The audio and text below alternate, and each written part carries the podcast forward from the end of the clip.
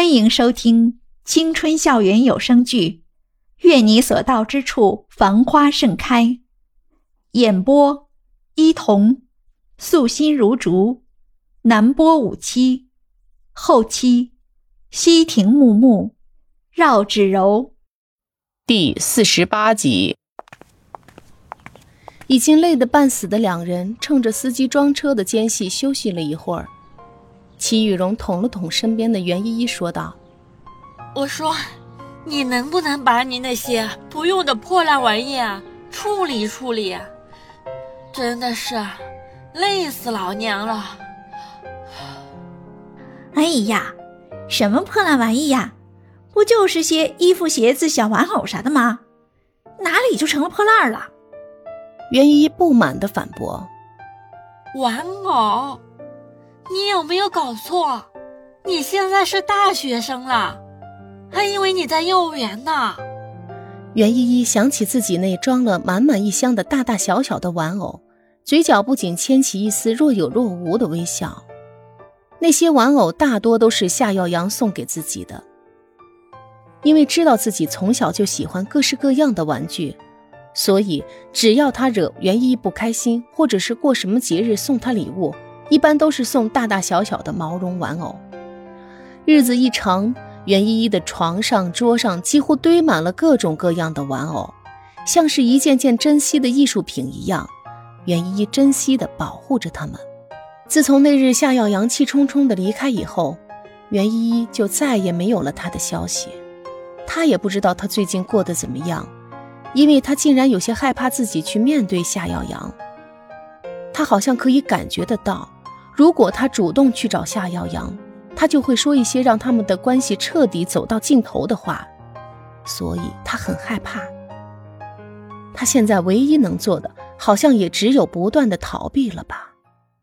正当袁依依发完呆，打算和齐雨荣上车的时候，大块头的声音却突然从身后传来，他叫道：“依依。”袁依依立马用手捂住了自己的半边脸，然后装作若无其事的样子，回过头去看他。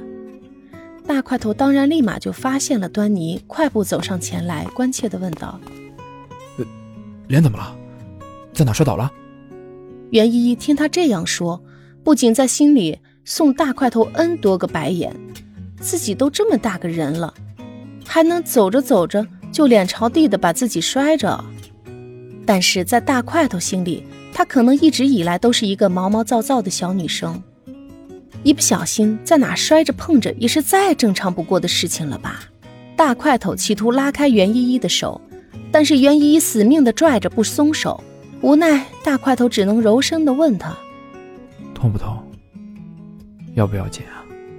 袁依依把头摇得像个拨浪鼓，连忙对大块头说：“我没事没事，时间不早了，我先和雨荣回去了，等我在他家安顿好了。”我就给你打电话，好吧？你先回去吧，回去吧。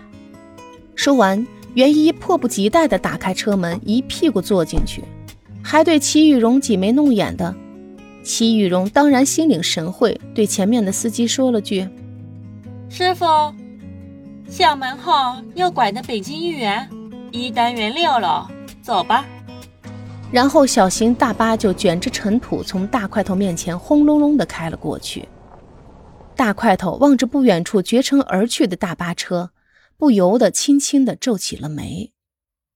此时，他兜里的手机却突然间铃声大作，把他从思考中拉回了现实。他从兜里掏出手机，摁了接听。在听到对方说出某句话的时候，大块头激动地握紧了手里的手机，声音颤抖着问道：“真的吗？找到了？那你现在在哪儿？”我这就过来找你。好，好。大块头挂了电话也想不了那么多，就朝着校门口的马路对面走去。他脚下生风，短短几分钟便已经赶到了目的地。